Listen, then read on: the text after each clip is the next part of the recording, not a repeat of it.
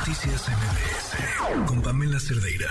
Me enlazo vía telefónica con Roberto Capuano, asesor del Sistema de Aguas de la Ciudad de México, para hablar de un tema muy importante. No quiero decir que ya se nos vino la noche, como se podría decir popularmente en este tema de agua, pero hay que hacer conciencia sobre el uso y cuidado adecuado de este recurso. Buenas noches, Roberto, ¿cómo estás? Hola, bien, muchas gracias. Muy bien, ¿tú qué tal? Pues ayer el día, eh, en el Día eh, Mundial del Agua, se lanza esta campaña por parte del gobierno de la ciudad, con el apoyo también del Consejo de la Comunicación, de la Cámara Nacional de la Industria de Radio y Televisión. ¿Qué mensajes son los que se les estará pues brindando a la población para cuidar de este recurso? Pues lo más, lo más importante, eh, es que podamos hacer ver a la gente que en este momento estamos viviendo una sequía histórica y que no es una campaña más o no es una petición más eh, que le hacemos a la gente que cuida el agua. Queremos que entiendan que ahora es el momento de llevar a cabo las acciones que nos ayuden a ahorrar agua.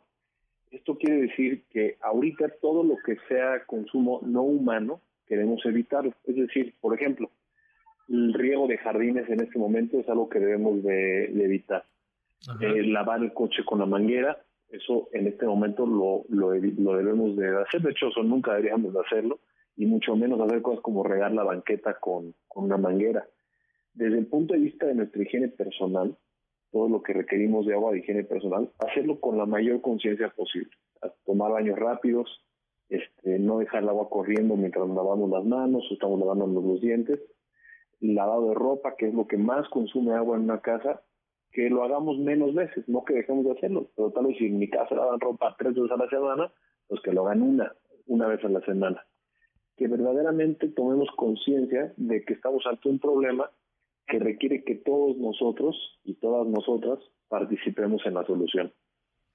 Eh, Roberto, preguntarte, este es un tema de hacer conciencia, de cambiar nuestros hábitos en muchas, en muchos aspectos, como ya lo decías, con pequeñas acciones ir mejorando. Eh, sin duda e, es importante que llegue este, este mensaje a la ciudadanía, pero ¿qué decir desde las autoridades de la Ciudad de México, desde el sistema de aguas de la Ciudad de México, para que la población pues tampoco entre en alarma, sino precisamente eh, ponga en acción todas estas medidas que nos acabas de dar? Bueno, lo primero que la gente debe saber es que el gobierno de la Ciudad de México, el sistema de aguas, eh, está trabajando para, para que este problema no se vuelva una crisis.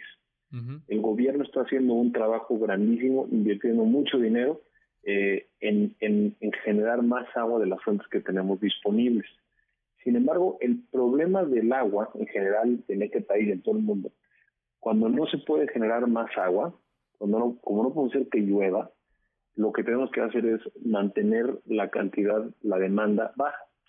Entonces, por eso esa parte es la que le corresponde a la ciudadanía. Ahora, mucha gente podría pensar que el agua que está dejando de consumir, pues es un poco que da lo mismo, ¿no? Así como, pues es que qué tanta diferencia puede hacer que una persona este no se bañe en cinco minutos y en vez se, se tuvo un baño de 15 minutos. La diferencia es grandísima y, eso es lo que me gustaría que la gente entendiera, porque cuando el, el agua en la Ciudad de México, particularmente la que llega del sistema Cuchamala, que es el que está del lado de la ciudad de Toluca, del lado de la ciudad que está cercano a Toluca. Conforme entra a la ciudad el agua de poniente a oriente, pues se va consumiendo el agua. Y en el, en el poniente hay, hay eh, abundancia relativa de agua, pero esa abundancia se, se, va consumiendo y cuando llega al oriente, pues ya llega muy poca o no llega agua. Entonces lo que quiero hacerle ver a la gente, o lo que queremos hacerle ver a la gente es que el agua que estamos ahorrando literalmente es agua que se le está yendo a alguien más al otro lado de la ciudad es un acto de solidaridad muy importante. El agua que no estamos regando en el jardín es agua que le está llegando a alguien del otro lado de la ciudad. Esos litros que no se consumen los está consumiendo otro ser humano en alguna parte de esta ciudad. Y eso es algo que, que deseamos que la gente pueda entender, internalizar. Eh, es literalmente es, este, estar ahorrando agua en beneficio de alguien más que vive en la ciudad. Sí, claro.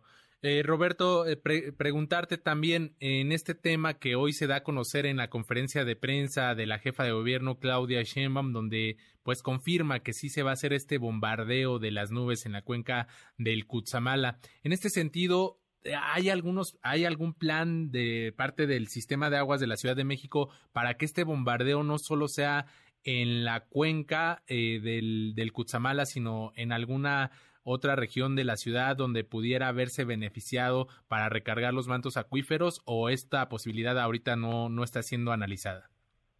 El, el, bombardeo no está a cargo de la Secretaría de la Defensa y es un tema al cual yo no puedo hablar porque este, me, falta información, pero sí puedo confirmar que en efecto lo anunció el presidente de la República y en compañía del, secretario de la Defensa. Entonces, eh, eso, eso ocurrirá eh, en la cuenca del Cutzamala y lo anunciaremos cuando tengamos más información.